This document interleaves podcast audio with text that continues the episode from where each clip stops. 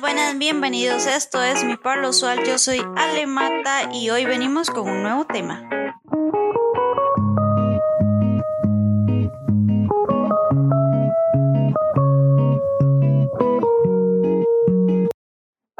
¿Cómo están? Esto es Mi Palo Sal, yo soy Ale Mata y venimos con un nuevo episodio. Hoy vamos a tirar un tema que es parte de mi trabajo, parte de mi vida y este domingo 27 de junio 2021, por si lo escuchan en otro momento, fue el Campeonato Nacional de Motovelocidad. Entonces yo dije, ¿por qué no meterlo en un episodio? Ya que es algo que es parte de mi día a día, es parte de mi trabajo y llevo demasiados años en lo que es esta rama de las motos. Entonces llevo más de 13 años eh, en esto y dije, ¿por qué no? Y así les cuento a ustedes y ustedes tal vez puedan analizar un poquito de lo que nosotros vivimos que no vemos la moto como un vehículo de transporte, la vemos como algo más. Entonces, durante el programa vamos a tener varios audios de personas que viven su pasión al máximo, como pilotos, como mecánicos, como corredores, como quieran llamarlos, pero ellos viven su pasión al máximo. Entonces, quiero contarles, este domingo 27 de junio fue el Campeonato Nacional de Motovelocidad. Nosotros participamos en lo que es la categoría mecánica nacional 200. Eh, el jueves Em, el jueves antes de la fecha, apenas estaban terminando la moto, eran como las 2 de la mañana y apenas estaban terminando la moto, no se probó, se fue el viernes a clasificatoria, así como fuera, a como diera la moto, así se, se llevó.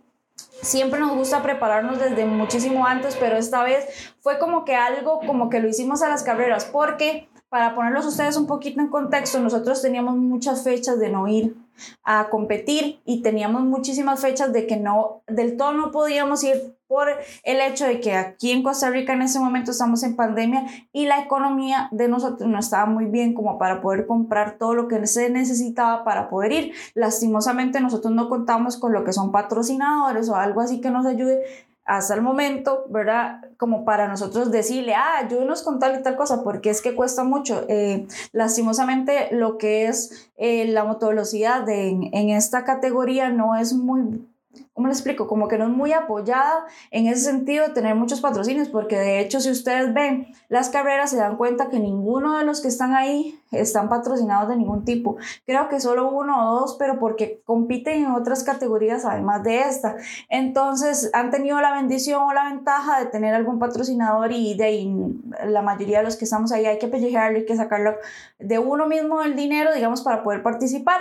Y tal vez hay personas que tienen demasiado talento y no han podido ir porque no tienen los medios económicos para poder ir a las fechas. Y eso fue lo que nos pasó a nosotros en las últimas fechas que no pudimos competir en esta, en esta rama, en lo que es motovelocidad. Bueno, ya listamos la moto el jueves, a tiempo, se terminó de armar como a las 2 de la mañana, no se probó el viernes, el viernes fue un fail total porque la moto se dañó por ciertas cosas ahí, que estaba recién pintada, se le metió basuras de, a la gasolina, bla, bla, bla. Bueno, no, no pudimos clasificar como hubiéramos querido, eh, eh, creo que clasificó de quinto, sexto ese día porque la moto estaba fallando, de, como les digo, no se había probado, se hizo a destiempo, no que, bueno, el domingo fue la fecha, ganamos el segundo hit, el primero no lo pudimos ganar, sí, cosas que pasan, así es esto. Eh, y ganamos el segundo hit, estábamos muy felices. Vea, uno, el sentimiento de ganar una carrera, a pesar de que uno, por lo menos yo no soy la que corro, eh, es muy bonito porque es como cuando usted se prepara demasiado para un examen y usted lo gana. Entonces siente ese alivio y esa felicidad porque usted se preparó demasiado. O como cuando usted va a un partido de fútbol y usted entrena y entrena y entrena y al día del partido lo ganan. Eso es, es igual, es un sentimiento así igual. Entonces, muy bonito. Yo estaba aquí en la casa, nosotros lo vimos en el tele, ya que de, no se puede ir, ¿verdad? Eh, esto fue en Parque Viva, en el Autódromo La Guásima. Em, lo vimos aquí, estuvimos viéndolo en el tele cuando él estaba corriendo. Era, fue muy buen pique porque las otras motos que compitieron también están muy bien, están como, están todas como al mismo nivel. Entonces fue un buen pique porque si alguno se equivocaba, se caía y tantas circunstancias que pueden pasar en una carrera, alguno de los otros que iba atrás, que no iban tan atrás, o sea, iban muy pegados todos, este, podía ganar el primer lugar.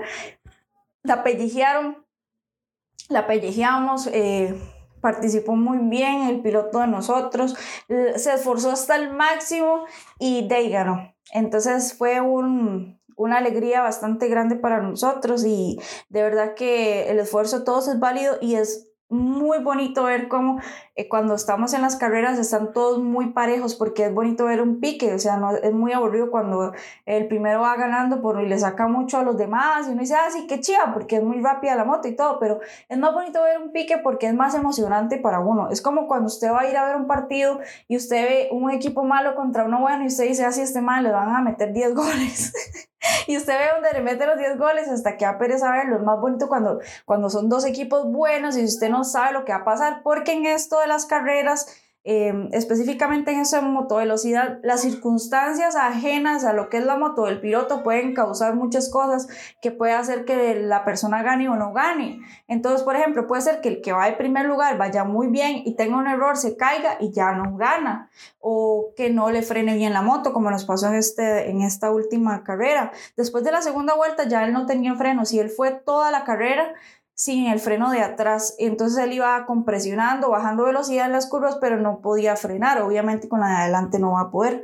Este, y de ahí, pero a como pudo, a como pudo, sacó la tarea y gracias a Dios ganó. Pero sí, o sea, las circunstancias ajenas a una carrera, que, el, que la moto se le dañe algo, que alguien se le atraviese, un rezagado, que se caiga, que se... No sé, muchas cosas son ajenas, son circunstancias ajenas a la carrera que usted no puede llegar a armar una moto y decir hoy voy a ganar porque nunca se tiene la seguridad de que vaya a ganar, porque como le digo, es son circunstancias que hay durante la carrera que hacen que usted gane o no gane. Y dependiendo cómo el piloto se comporte, cómo la moto se comporte, entonces así van a sacar un buen resultado o no. Y esto es un trabajo de perseverancia, de dedicación, de pasión, de muchas cosas, porque usted no puede llegar, digamos, y comprar todo lo más nuevo, llegar y meterle dos, tres millones de colones a una moto y decir, ya, yo voy a ganar con esto, porque no se tiene nunca la seguridad de que ni que la moto eh, no falle, porque es, es un, pues como para explicarles a las personas que tal vez no están muy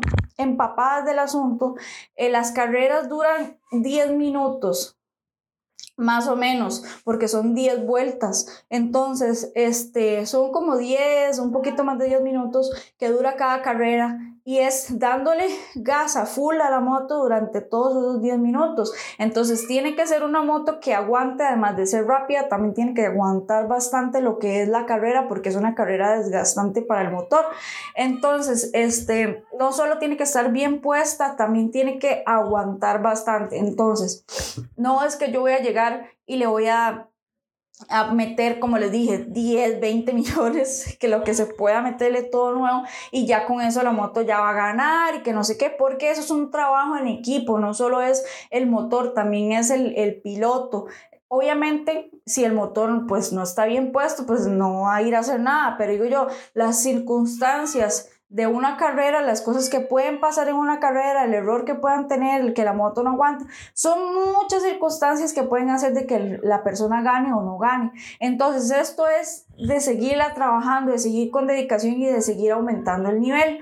Entonces es algo muy bonito cuando uno llega y gana, porque es esa satisfacción, ese orgullo que ustedes no saben que para estar 10 minutos en una carrera hubieron que trabajar meses de meses atrás y arreglar una cosa, probar otra, porque aquí en Costa Rica, no sé cómo será en otros países, lo que es mecánica de competición a usted no se lo enseñan en ninguna parte, usted no puede llegar a un a un lugar y, estudiar mecánica para competición y que le enseñen a uno de, una, buen, de buenas a primeras cómo poner un motor rápido o cómo hacer esto, cómo hacer el otro, porque aquí no hay. Aquí todos los mecánicos que entran en estas categorías o que son mecánicos de, de competición es porque tienen muchísimos años estudiando, eh, probando, eh, aumentando sus conocimientos de una u otra manera, pero probando más que todo, porque no hay nadie que llegue y les diga esto se hace así, esto se hace allá, o no hay ninguna escuela en la que usted puede ir a estudiar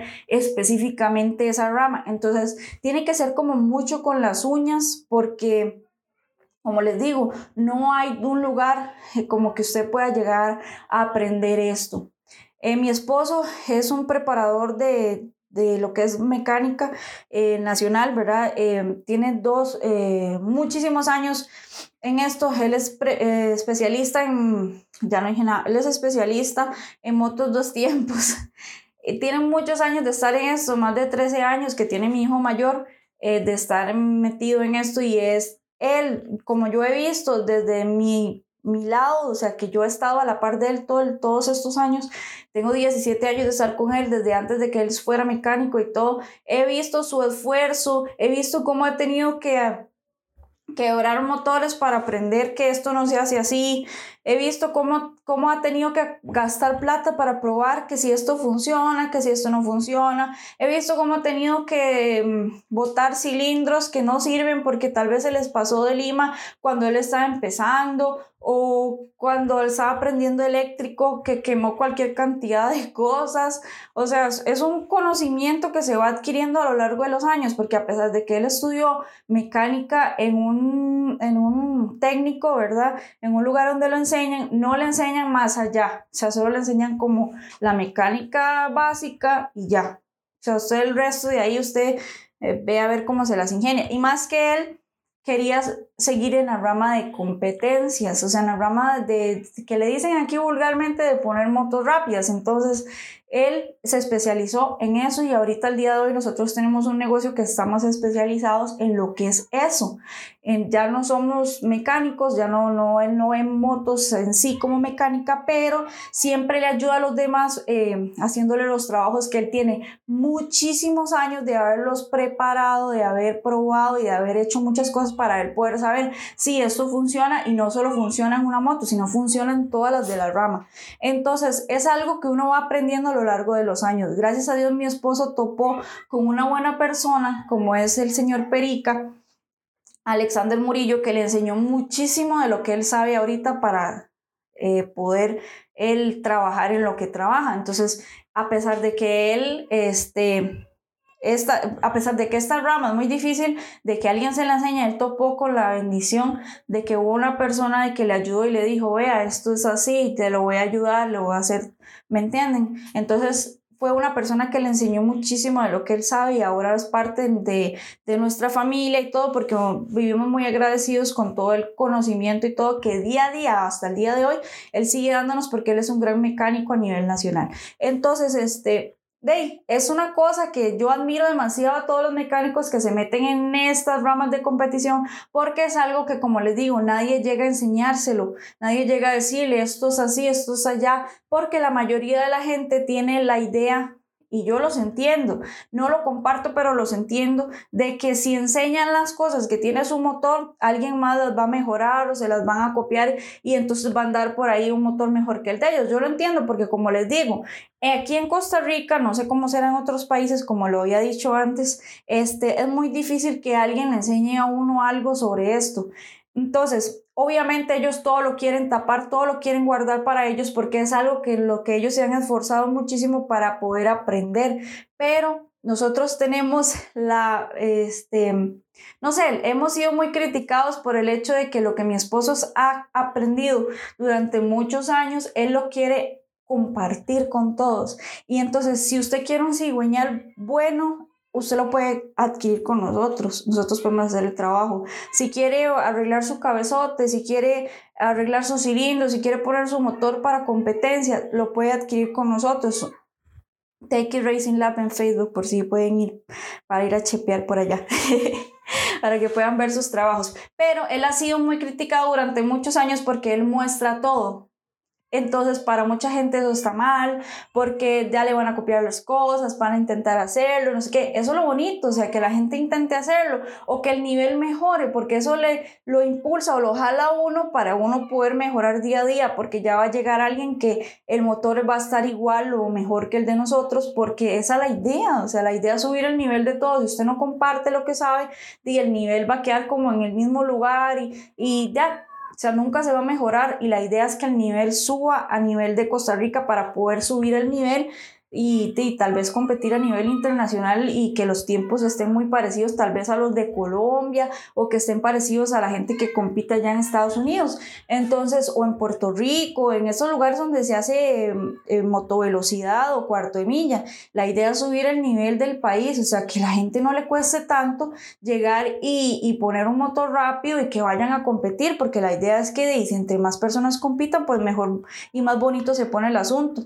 Pero la gente, mucha gente no lo ve desde ese punto, lo ve desde el punto como que todo es para mí, que, que todo lo quiero yo ganar. Y uno no, uno es, es como más darle la oportunidad a que todos participen, a que todos compitan y que sea una buena pelota de gente en la que usted pueda decir, sí, yo gané porque eran bastantes personas. No, yo gané porque eran cuatro o tres o cinco personas, ¿me entiendes? O sea, no es lo mismo. Igualmente se siente bonito ganar de todas formas, pero no es lo mismo. O sea, es más bonito tener un pique o lucharla más o tener que meterle más al motor o tener que arreglarlo más porque usted sabe que, usted sabe que si no lo pone bien, o sea, le van a ganar. Entonces es más bonito es, de esa forma. Entonces, el podcast yo lo quería tirar sobre este tema para que ustedes entiendan más que todo que nosotros para poder participar 10 minutos lleva demasiado trabajo por detrás. O sea, lleva demasiado trabajo con tiempo, con dedicación, con pasión, porque es demasiado lo que uno tiene que hacer para poder mm, participar en estas cosas, ya sea cuarto de milla, ya sea piques, ya sea motovelocidad, ya sea la rama de la competencia que sea, el trabajo que hay detrás, ustedes solo ven 10 minutos. Una carrera de 10 minutos o dos hits de 10 minutos, porque a veces, la mayoría de las veces nos tocan dos hits de 10 minutos, más, un poquito más de 10 minutos. Pero para que ustedes vean eso, para que ustedes se tiren ese espectáculo, para que ustedes digan, ay, aquel ganó, lo celebren y todo, hay mucho trabajo detrás. Son muchas cosas, muchos muchos eh, componentes que hacen que usted en ese momento pueda llegar a participar.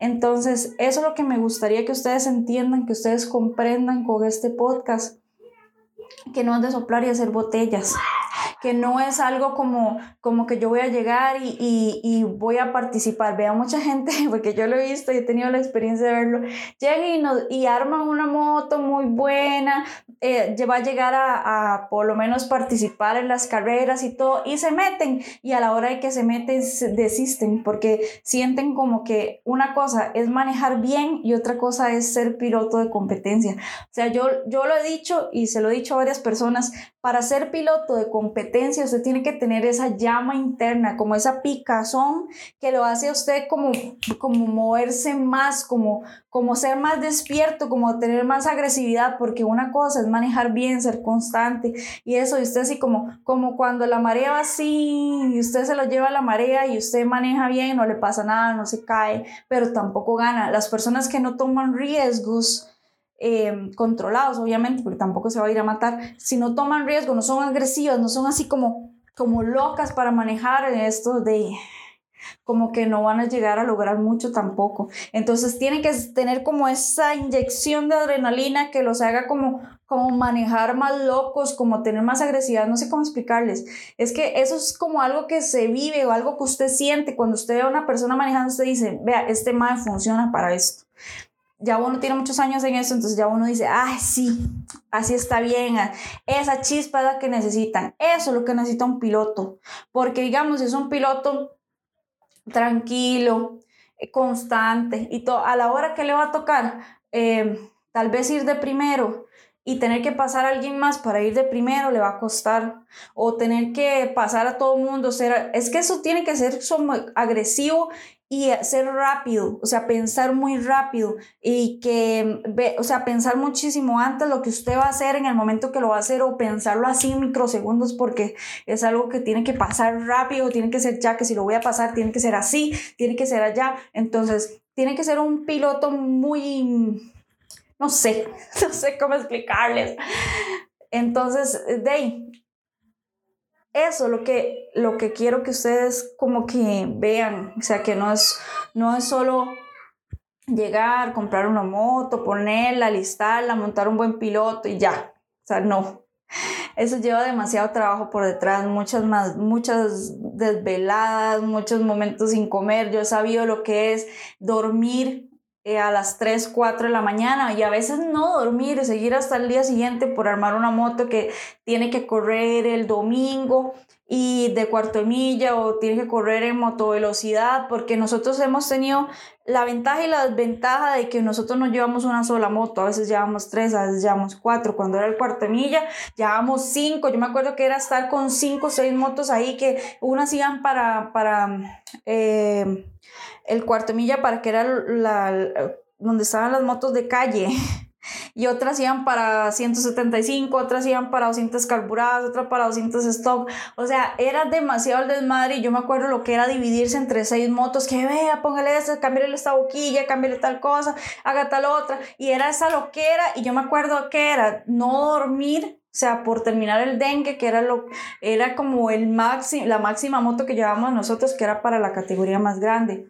Ahora para motovelocidad, nosotros hemos tenido ya varias veces que llevar dos, tres motos. Y uno, y él, mi esposo se divide la cabeza en, en tres motos, digamos, para, porque las tres van diferente, unas para una categoría, tal vez otras son para la misma categoría. Y así él se divide su mente entre que esta llevaba tal entonces yo lo admiro a él demasiado porque él tiene una mente demasiado amplia como para poder él saber, vea, esta moto lleva tal carburador con tal boquilla y tal, tal cosa, esta otra con tal y tal, y poder arreglar las tres motos para que, tres, cuatro motos para que las cuatro motos den buena respuesta y para que las cuatro aguanten, que es lo que a él importa, digamos, que la moto no se vaya a quebrar durante la carrera porque es muy peligroso ir asiento y resto, ¿verdad? Y que la moto se pegue.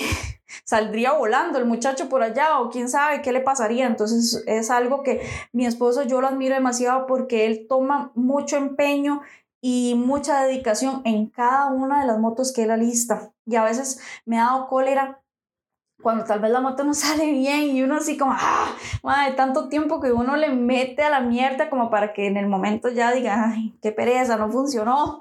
Y pero así es esto, es de prueba y error, como les digo, como se los había dicho antes, es algo como que uno no, no, no nace aprendido, siempre tiene que seguir aprendiendo y hasta la persona más buena en algún momento de el nivel sube y tiene que inventar más cosas, o sea, no se puede quedar solo ahí, tiene que seguir trabajando y todos fecha a fecha trabajan bastante en sus motos, entonces es algo como que si usted vio una moto en tal tiempo, en esta fecha, en la próxima no va a estar en ese tiempo, puede ser que esté mejor, puede ser que tal vez le hayan cambiado algo que no le gustó y entonces esté peor, pero la mayoría del tiempo las personas no se quedan ahí con la moto así ya, eh, la guardan y eso sería, no, la mayoría del tiempo lo que hacen es trabajarla, seguir eh, viendo cómo la arreglan, cómo, cómo la listan y todo, entonces es algo como de, seguir todo el tiempo trabajando y es algo que es un, es un trabajo muy desgastante porque a pesar de ser un hobby, es un trabajo muy desgastante que le deja a uno todo el tiempo estar pensando en eso. En mi casa lo que pasa es que nos sentamos a comer, a desayunar, a almorzar y usted todo el tiempo ve, si mi esposo está hablando con alguien o está con amigos o algo, todo el tiempo es hablando de motos, que hablando de esta, más que nosotros, el trabajo de nosotros es eso. Entonces, no separamos nunca lo que es la vida normal perdón, de lo que son las motos. Eso es como el día a día en mi casa. En mi casa hay motos, hubieron motos en la sala, en mi cuarto, en la cochera, en todas partes y todo lo vimos, motos, motos, motos. Nosotros hacemos un local donde ese es nuestro trabajo. Yo contesto mensajes sobre eso todos los días. Entonces es como parte de ya el día a día de nosotros.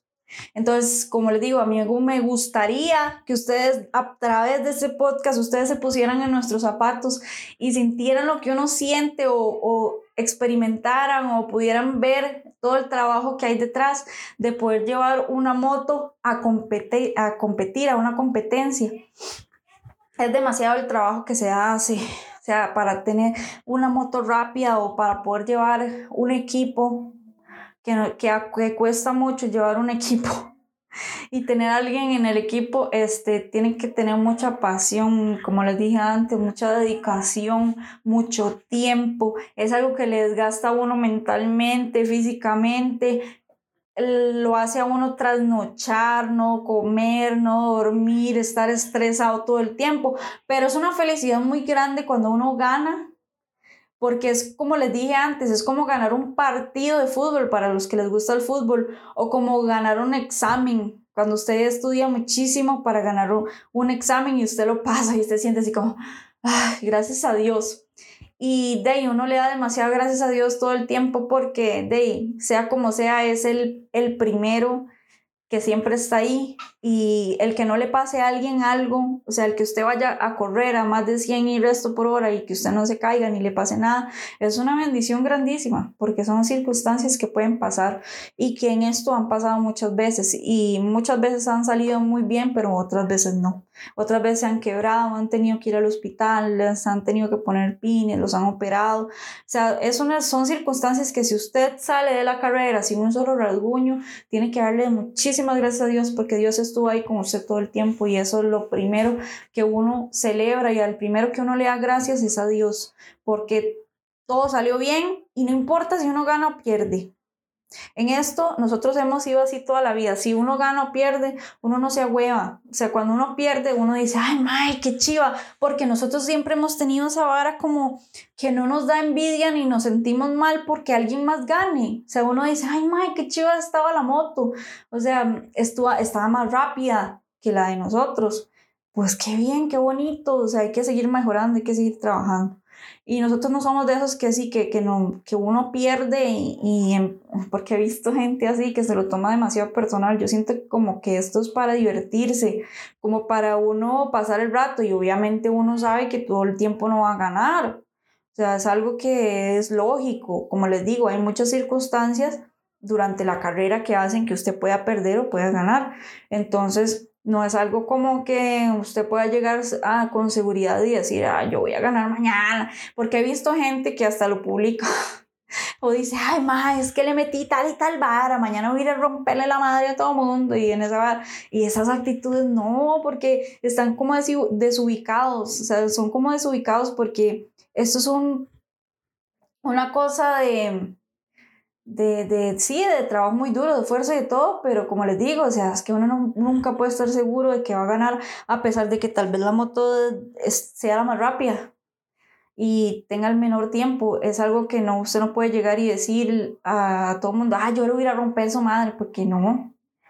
No, hasta el momento que usted termina la carrera, ya usted puede decir, ah, sí, ya gané. Eh, durante antes o durante las carreras, usted no puede jactarse de algo que ni siquiera ha tenido.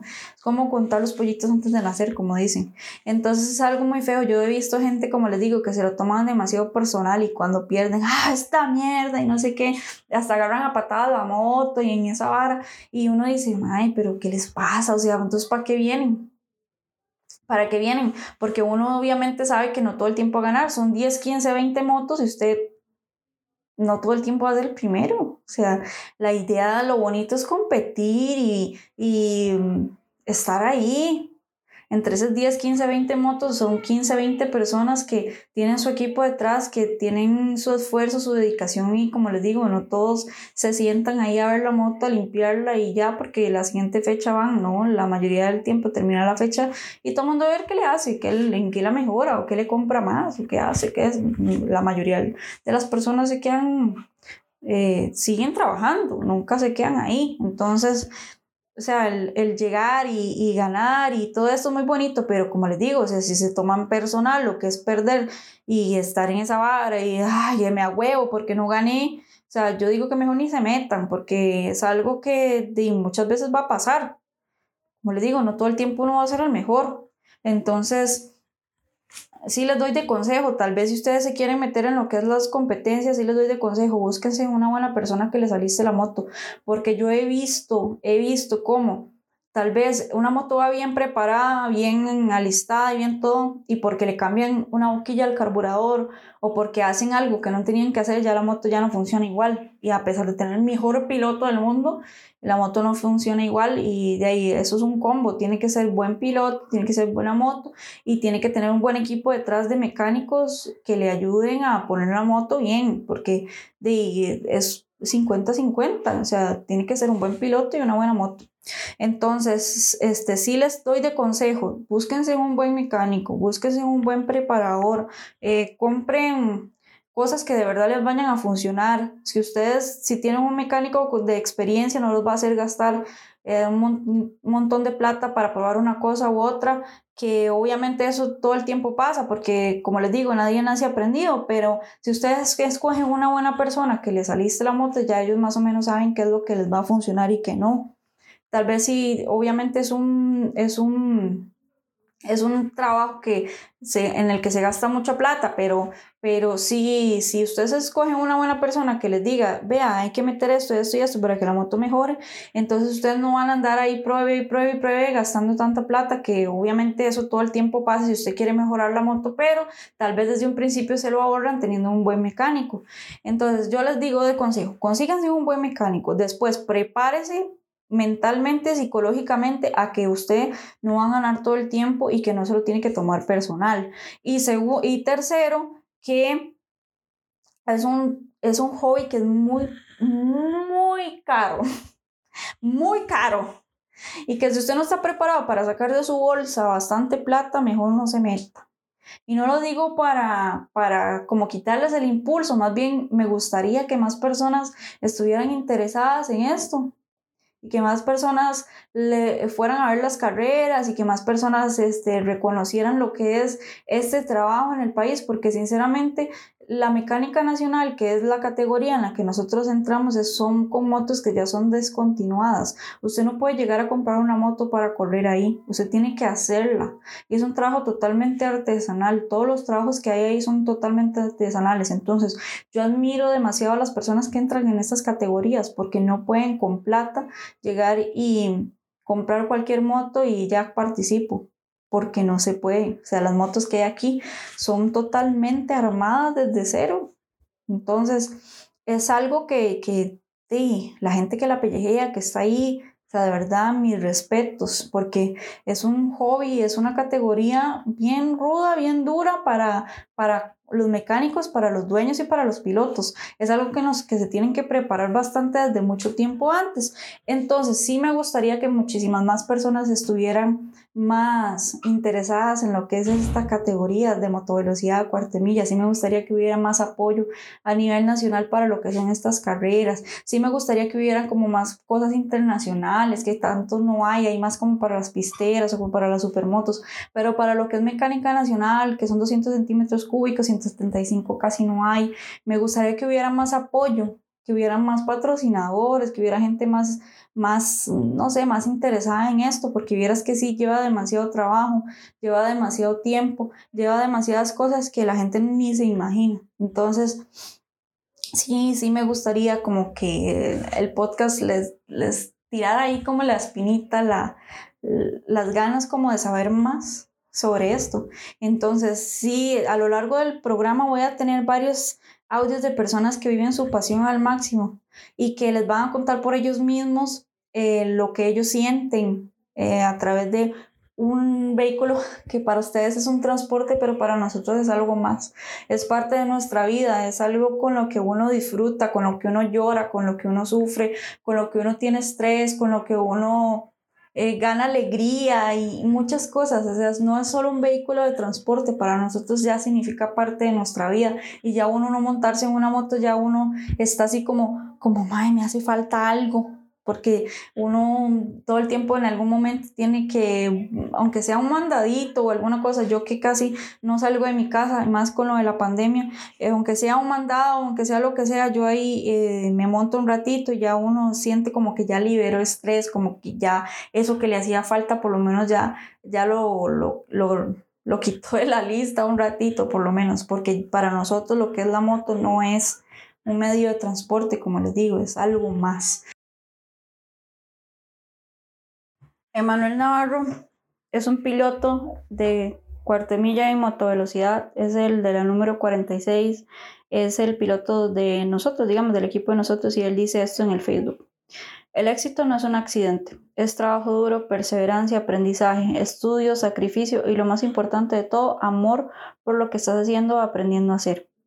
Estoy muy agradecido y contento que no solo con Teixeira, que no solo que pone a punto la 46, sino que también es mi apoyo incondicional y está conmigo hasta el final. Les agradezco de corazón a todas esas personas porque a pesar de que tenía fecha sin poder correr, nunca dejaron de creer en mí y me siguen apoyando hasta el final. Prometo mejorar y hacer lo posible para poder asistir a la cuarta fecha. Eh, para que ustedes sientan que no es algo solo de, de que voy y participo y ya, no, es parte de nuestra vida, es parte de, de lo que nosotros somos. Es como un brazo, una pierna. ya es muy parte de nosotros, ya es algo como que se fusionó con nuestro ser.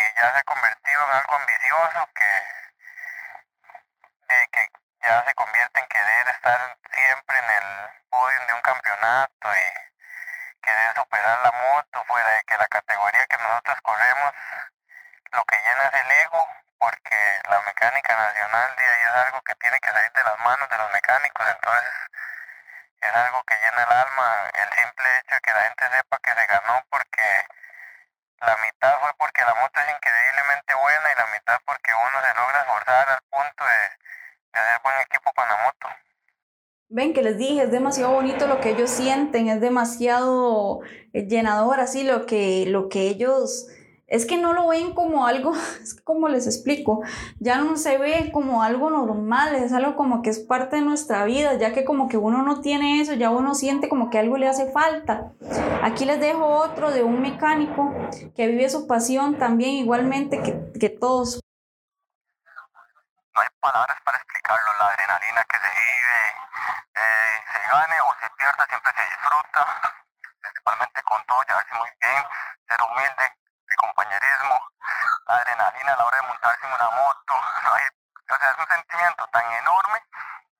palabras para explicar a los que nos gustan las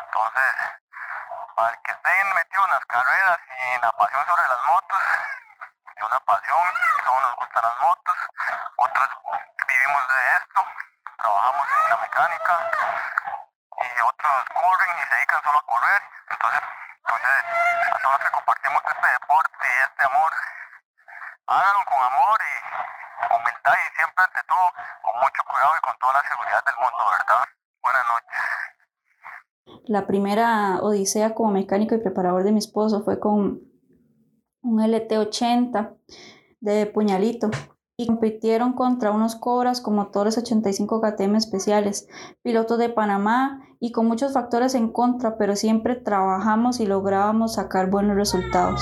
Desde allí me enamoré de los retos, dice mi esposo. En aquel tiempo nosotros alistábamos, para ponerlos un poquito en, contexto, nosotros alistábamos un cuadraciclo de un chiquito. Ese chiquito tenía muchísimo talento, era demasiado loco para manejar. Usted lo veía y usted decía, ese Willow se va a matar, pero no, era muy buen piloto en aquel tiempo, era muy buen piloto. Él derrapaba las curvas, esto era en barro, era cuadracross, entonces yo me acuerdo, eh, mi esposo nunca había puesto un motor de esos. O sea, eh, fue como, como el reto más grande que él tuvo en ese momento porque él nunca había puesto un motor pequeñito y que tenía otro tipo de sistema que el que nosotros estábamos acostumbrados. O sea, el, el motor es muy diferente. Entonces, el llegar y poner rápido un motor en, de ese, o sea, fue un logro muy grande y como lo dice él, fue la primera odisea como mecánico preparar porque de verdad él se rompió la cabeza para poder lograr que el niño alcanzara la meta, o sea, para que pudiera ganar.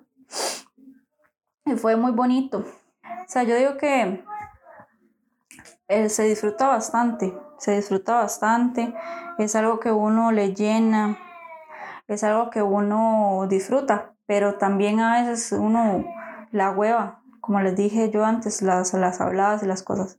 Pero sí, o sea, uno de los primeros retos fue esa, ese, ese cuadraciclo. El era muy divertido ir a las carreras y irse a meter en el barro hasta las rodillas para irlo a sacar a él de donde se quedara pegado, porque se quedaban pegados los cuadraciclos. Era muy divertido ver las carreras y salir uno todo embarrado de barro y todo, o sea fue una, una parte muy bonita de lo que era esta, esta rama de competencia. Hace más de 13 años, porque mi hijo mayor tiene 13 años, como unos 15, una cosa así, 16, no, sí, como unos 15, 16 años, de mi esposo empieza a estudiar mecánica. Él se llama Texeira, por si lo han escuchado por ahí. Eh, él empieza a estudiar mecánica y se empieza a interesar en más en lo que es las motos. En ese tiempo lo que más había eran piques de la calle. Él empezó ayudando a lavar tuercas como todos los mecánicos que empiezan. Empezó a arreglar su propia moto. Le funcionaron muchas cosas. Es algo como que él ya trae de adentro. O sea, como, es algo como que, como que él ya no sé, o sea, es algo como que ya él trae. Entonces le costó bastante probar, pero no le costó bastante hacerlo. O sea, como que no tenía miedo a hacer las cosas o a probar las cosas, aunque la moto se jodiera, porque muchas veces le pudo haber hasta se quebraron motores, le salieron las bielas por debajo, o sea, la moto le agarró para atrás porque puso mal un sistema, eh, las carburaba mal, o sea, muchas cosas hacía, pero la ventaja que él tuvo es que muchas de las veces de las cosas que él probó fue en sus propias motos, porque eso sí, él no tocó una moto de nadie hasta que él no estuviera seguro de que lo que él iba a hacer no le iba a dañar la moto, porque en eso sí él fue muy responsable, muy consciente, pero sí aprendió muchísimo experimentando con su propia moto. Entonces, nosotros duramos muchísimo tiempo eh, en lo que eran los piques de la calle. Nosotros íbamos a los piques de la calle y era un desmadre lo que se armaba en ese tiempo porque eran en la pura calle. Entonces, eran demasiadas motos. Vea, usted podía contar ahí como unas 100 personas, sin mentirle. El organizador llegaba y nos decía tal día, tal hora, y uno llegaba. Muchas veces nos encerró la policía. Muchas veces eh, hasta una vez nos volaron bala y todo, o sea, son cosas que uno cuando estaba más joven como que le valía verga la vida y, y vámonos y ya uno con hijos y todo, ya uno ya no, o sea, ya uno la piensa para hacer esas cosas, pero en ese tiempo nosotros estábamos más jóvenes y todo, o sea, nos valía, nos valía tres hectáreas de verga, digamos, entonces íbamos y ahí empezamos, y ahí empezó todo el mundo como a conocerlo más, pero más que todo como por la moto de él. Y ya empezaron todo el mundo a llevarlo, empezaron, él empezó a trabajar aquí en, en la cochera, en la cochera de la casa. Ya hasta que un día nosotros íbamos mucho al cuartemilla ya en Pista Los Llanos, pero íbamos a ver. Entonces ya un día mi esposo dijo, ah, yo medio puse esta motillo, no me acuerdo ni qué moto era, una moto chiquitilla, este, la voy a llevar yo me acuerdo que él me llamó y me dijo, ganamos, ganamos, porque yo no fui. pero él estaba todo feliz. En ese tiempo era la moto de Muérdase y el que manejaba era Campanita. Campanita era muy buen piloto, eh, en paz descanse. Él falleció hace unos años, era uno de los, nuestros mejores amigos, fue una gran persona. Y en ese tiempo me acuerdo que él fue el que manejó y ganaron. Entonces fue así como que el comienzo de todo, porque esa fue la primera moto que creo que llevaron y que ganó un trofeo.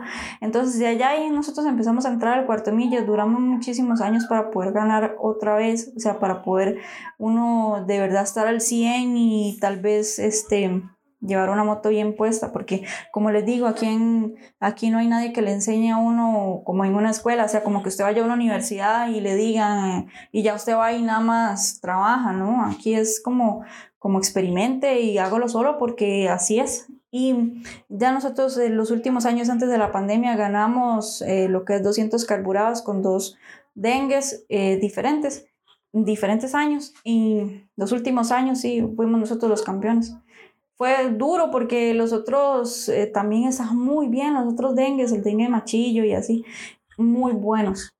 Tatuaje, que llevaron muchos dengues, estaban muy buenos y fue una pelea dura. Yo me acuerdo lo que era no dormir mm, porque tal vez, digamos, eh, llegábamos a hoy, tal vez ese día probaban durante el día para ver cómo estaban los motores y todo, porque nosotros somos de San José, aquí no hay donde probar un dengue, o sea, más, que en la calle. Usted lo prueba ahí 200 metros porque no se puede más. Y nosotros íbamos el sábado, lo probamos y tal vez un día, me acuerdo, se nos quebró en la noche. O sea, se quebró del todo, que iba el motor muy bien y todo, y se, se quebró, o sea, se cambió un pistón ahí y se quebró. Y la cosa fue que, de, yo me acuerdo ver a mi esposo huevado, casi que llorando, porque de, no iba a poder participar el día siguiente. Y a como pudimos ahí, ese mismo día, la armamos en la noche y el día siguiente ganó. Cuando terminaron las carreras, me acuerdo mi esposo sentado en el carro llorando, llorando de la, del cansancio, del calor, del esfuerzo, de, de la felicidad porque fue demasiado trabajo lo que tuvimos que hacer el día anterior y no, ni siquiera dormimos armando eso. Eh, pasamos toda la noche ahí en las cabinas armándolo y, y, que fuera lo que Dios quisiera porque ni siquiera se pudo probar bien después de volverlo a armar. Entonces es un sentimiento que, que uno no puede explicar porque es que es demasiado trabajo lo que, lo que uno gasta en eso, es demasiado tiempo, demasiado esfuerzo. Entonces, cuando uno gana y cuando las cosas salen bien, es como ese sentimiento bonito que uno tiene dentro, o sea, como que le dan hasta ganas de llorar de la felicidad y todo, porque sí es bastante trabajo. Mm, ya nosotros nos retiramos del cuarto milla, ya mi esposo no quiso seguir siendo más mecánico, o sea, ya en mecánica no trabaja, pero sigue en la rama de los dos tiempos como preparador para competencias específicamente y lo que él hace ahora es rectificaciones, encamisados, todo lo que sea de torno, eh, él lo hace y fabrica sus propias piezas artesanales para, para motos. Y no es que son exclusivas de solo la gente de la competencia, ustedes pueden llegar y y escribirle y él les hace un flanger, les hace un cabezote, les hace, y les hace un combo y ya su moto anda bien, tal vez no para la competencia, tal vez para andar en la calle. Eh, mucha gente, como les había dicho antes en el podcast, nos critica por eso, porque dicen que nosotros somos unos vendidos, que vendemos todos los trabajos, que... Pero es que vean, nosotros comemos de esto. Eso es lo que nosotros nos da de comer, eso es lo que nos da trabajo. Eso es lo que nos ayuda a nosotros a salir adelante. Y si llega alguien y nos dice, de quiero tal cosa, de uno busca cómo hacérselo, porque es algo que de uno no se puede guardar todo tampoco, porque si no, no come. Pero dentro de eso, nosotros más que todo lo hicimos desde un principio porque, nos, porque a mi esposo le gusta enseñar. A mi esposa le gusta que las otras personas aprendan, que las otras personas sepan cómo hacer las cosas, que, que no les cueste tanto como tal vez a él le costó en los inicios cuando lo tenían eh, de aprendiz. Entonces, que eso obviamente les ayudó demasiado, o sea, el ser aprendiz en un taller es buenísimo, o sea, les ayudó a él muchísimo en muchas cosas porque porque ahí aprendió demasiadas cosas y de prueba y error aprendió muchas cosas, pero sí, desde mi punto de vista, les estoy contando todo esto desde mi punto de vista como esposa. O sea, yo no soy ni mecánica, ni soy piloto, ni ando en moto todos los días, pero sí les puedo decir desde mi experiencia.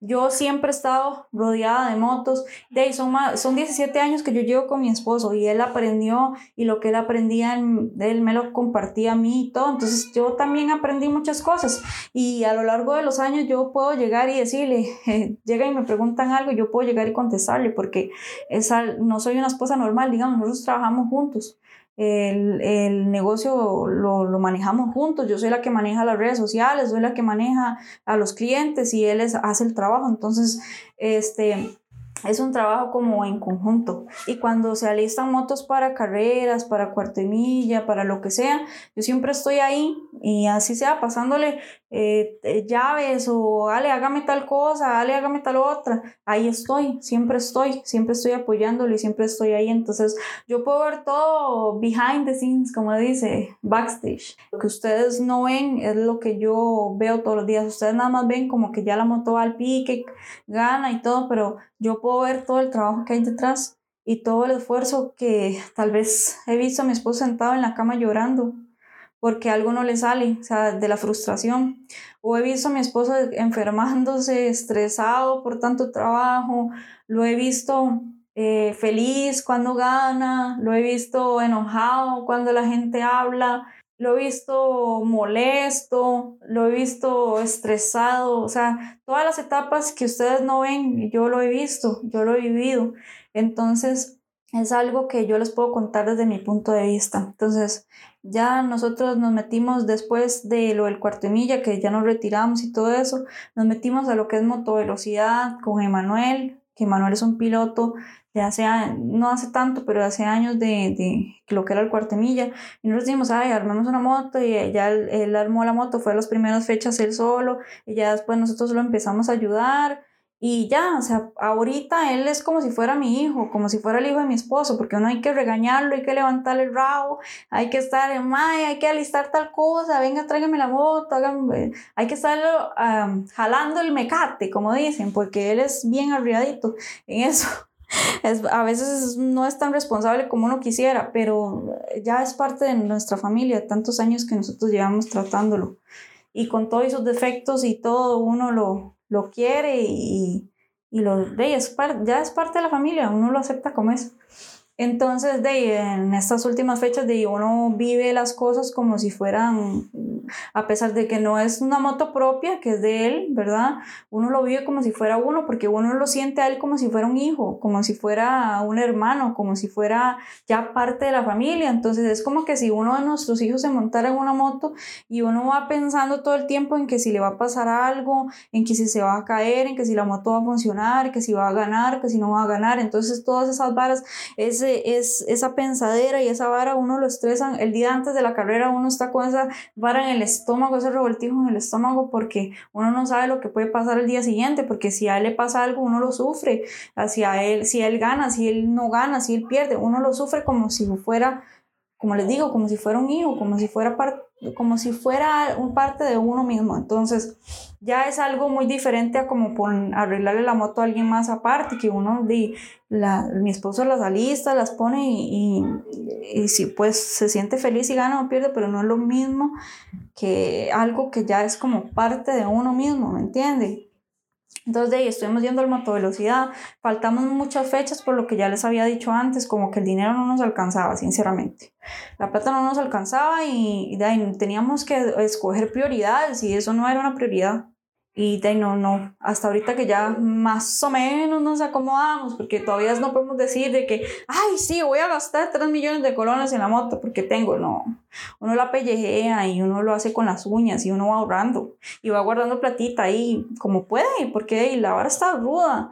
Estamos en media pandemia todavía y uno no puede trabajar al 100 como lo hacía antes, ni puede recibir todo ese poco de gente que recibía antes. Uno tiene que medirse, tal vez no aceptar todos los trabajos porque no, no, no da abasto con, con todo, pero ahí vamos, ahí vamos, el camino es largo y uno va de mano de Dios, entonces las cosas van saliendo bien, gracias a Dios, y ya ahorita podemos competir.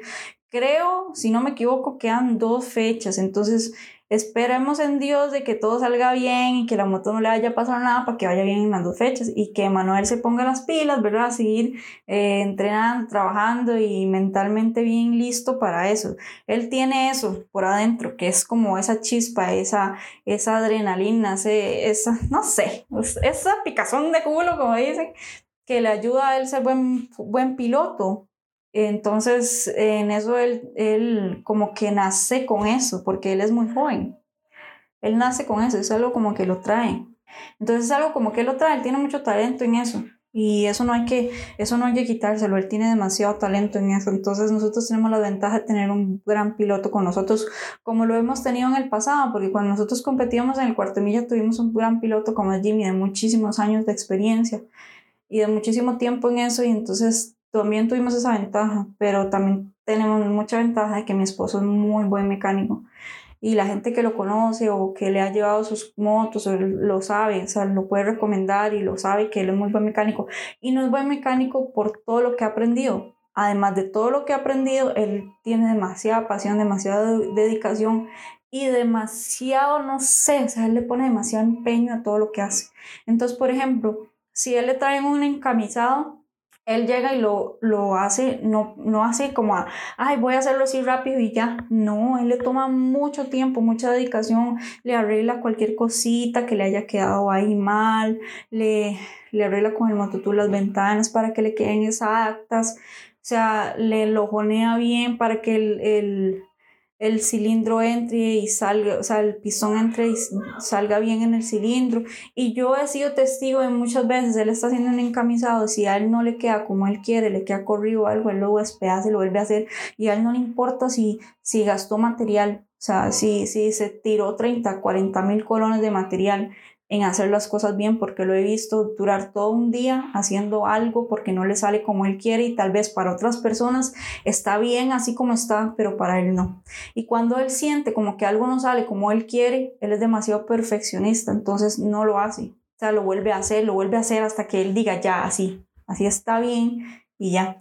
Y lo he visto estar sin comer, sin, sin dormir, sucio, eh, cansado y todo por sacar los trabajos de los demás, o pues sea porque las cosas que él haga queden bien. Entonces yo me siento muy orgullosa de él y de verdad le doy muchísimas gracias a Dios por la persona que es él y por el gran trabajador que es, pues un gran esposo, un gran padre y de verdad que le doy gracias a Dios de estar en este mundo gracias a él. Entonces yo quería tirar el podcast como para que ustedes vieran todo como, como desde mis ojos, como yo lo veo, como, como yo lo vivo y como lo viven otras personas que están detrás de todo esto. Porque como les digo, ustedes, por ejemplo, en lo que es el cuarto milla, ustedes ven 3, 4 segundos, que es lo que dura la carrera. Y en lo que es la, la motovelocidad, ustedes solo ven 10, 2 hits de 10 minutos. Y ya. Eso es todo lo que ustedes saben sobre eso.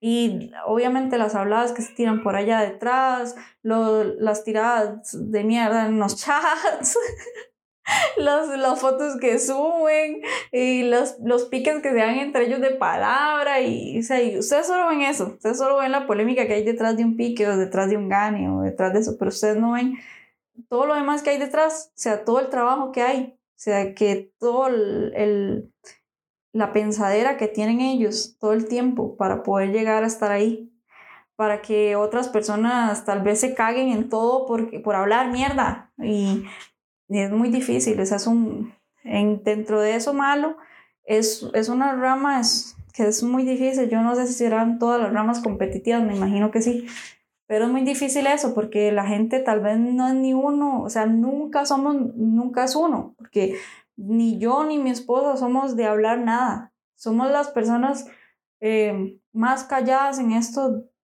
que pueda haber y a veces sí mi esposo ha tirado el tapón o ha estado enojado por allá porque alguien dijo algo que no tenía que decir. Y a lo que le da más que todo cólera es cuando la gente se jacta. Como que uno gana y ellos tratan de hacer menos a las personas por lo que uno hizo. Eso no, eso no está bien. Tratar de hacer menos a cualquier persona por cualquier cosa no está bien. El no ser humilde, el tratar de tirarle en cara a las otras personas que, que yo gane, que yo soy mejor, que yo tengo las mejores cosas, eso no. O sea, si uno va a estar en una competencia para estar en esas varas, mejor no esté, porque es, lo hace ser la persona más mierda del mundo. Porque eso no, o sea, no, uno va ahí a disfrutar, no va a ir ahí a, a, estar. Así gana o pierde, uno va a estar. Obviamente ganar es la mejor satisfacción que hay porque es como el, como, como no sé, como un premio a su esfuerzo, porque en realidad es eso. Pero fuera de ahí, o sea, el ganar o perder a uno le vale. La idea es como ir a divertirse, ir a ver cómo la moto corre, ir a ver cómo la moto, cómo el, cómo el piloto anda y todo eso. O sea, es, es eso, es eso.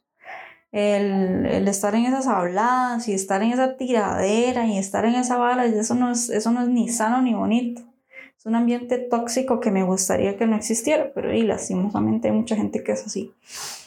Pero bueno, este mundo me, me, gusta, me ha gustado mucho. Eh, hubo un tiempo, hay mucha gente que me conoce por eso. Mi Alita, la de No Más Muertes en Moto. Esa soy yo. Hace mucho tiempo, hace varios años, hace varios años atrás, eh, yo empecé una campaña que se llamaba No Más Muertes en Moto, junto con varios amigos, porque no fue solo idea mía. Este, junto con varios amigos reunimos son bastantes personas que nosotros conocíamos del medio. Eh, dueños, presidentes de clubes de motos y todo para nosotros regar la bola de lo que eran no más muertes en moto. En ese tiempo, como hay ahora, hay, había muchísimas muertes en moto, las estadísticas eran demasiado altas, demasiados accidentes y demasiado, demasiado todo que hasta el día de hoy no ha bajado. Han bajado tal vez por las medidas de restricción que tienen por lo de la pandemia, pero los accidentes no han bajado y muchas veces eh, no era ni culpa de los motociclistas era mucha culpa de otras, no, de otros, es que es un accidente, o sea, los accidentes lastimosamente a veces no son ni culpa de la persona que los tiene, pero bueno, este, nos criticaron mucho porque nos decían de que era, era un caso perdido. Nosotros fuimos a hablar al INS, eh, fuimos a hablar a, al MOB, tuvimos una, una reunión en, en el MOB y nos dijeron que, que sí, que nos apoyaban con la iniciativa y todo, pero no nos dieron así como mucho, como mucho apoyo tampoco. Hubieron otras personas que siguieron eh, adelante con esto y de, la verdad es que lo que nosotros queríamos con la campaña era concientizar y eso fue lo que nosotros logramos bastante porque muchas de las personas que estuvieron metidas en esto hasta el día de hoy siguen conscientes de que hay muchas cosas que no se deben hacer en carretera y eso es lo que nosotros queríamos, a pesar de no bajar las estadísticas y que tal vez la gente diga, ah, es que no funcionó y que no sé qué, sí funcionó porque las mentes de las personas que estuvieron ahí, de las que estuvieron presentes, de las que estuvieron con nosotros en los eventos, de las que nos ayudaron con las, con las redes sociales y las que nos ayudaron a hacer viral el hashtag, hasta el día de hoy ellos tienen muy presente de que lo que ellos hacen en carretera le afecta a los demás. Entonces, sí, sí, sí se logró un poco, por lo menos un granito de arena en las cabezas de ellos, que era lo que nosotros queríamos en ese tiempo, bajar un poquito lo que era la loquera en la calle. Entonces, sí lo logramos, creo yo. Yo me siento orgullosa de haber por lo menos empezado esa campaña y de haberla continuado y de haber ayudado por lo menos a concientizar en ese tiempo nosotros nos entrevistaron, eh, fuimos a la Teletón, donamos con la Teletón y con la gente de Motomás. La gente de Motomás nos apoyó muchísimo en ese tiempo con lo de la campaña No Más Muertes en Moto. Ellos fueron muy amables con nosotros, hicimos varias reuniones donde de verdad nos ayudaron a, a hacer viral lo que era No Más Muertes en Moto porque era algo que nos interesaba a todos. O sea, la, eh, el no, que no hubiera más accidentes en moto, en que poder concientizar a la gente con respecto a eso era algo que nos interesaba a todos porque todos andábamos en moto y era algo que nosotros queríamos lograr, o sea, queríamos que todas las personas que anduvieran en moto llegaran sanas y salvas a su casa y hasta el día de hoy es algo que nosotros decíamos y que, y que todos los que estuvimos en esa campaña pensamos y eso es lo que me gustó de la campaña, el haber concientizado y el haber dejado esa, esa espinita a las personas sobre el manejo en carretera. Entonces nosotros logramos, para mí, nos logramos no al 100% de lo que queríamos, pero sí logramos bastante. Y muchas de las personas me conocen por eso, por, por ser la necia ahí que estaba en los chats y la que los reunía y la que les decía es, y la que pasaba las imágenes y todo eso. Esa era yo, la metiche, esa era yo. Pero sí, me, me siento muy orgullosa de, de, de todo eso que logramos en ese momento. Y entonces esto, mm, parte de, de, estar en esta rama de las motos, para mí siempre ha sido muy importante. Entonces siempre he tratado como, como de dar lo, lo más que puedo y ayudar en lo que más puedo. Y por eso me mm, por eso quise tirar este podcast, porque yo dije, hey, es parte de mi vida. Y esta última fecha me dio la idea de, de, de, de tirar. Espero que les haya quedado las ganas como de poder ir a ver, aunque sea, de poder... Eh, empaparse un poquito más de lo que son las carreras de motos, sea, sea de donde sean, este, ojalá a ustedes les quede ahí como las ganas de, de poder ir a chepear, aunque sea, ir a chepear de qué es lo que estoy hablando y, y de ahí, espero que lo hayan disfrutado, que se hayan entretenido o por lo menos escuchado hasta loca hablando no sé cuánto tiempo. Muchísimas gracias por escucharme. Esto fue mi Parlo al podcast. Yo soy Ale Mata. Nos escuchamos luego. Chao.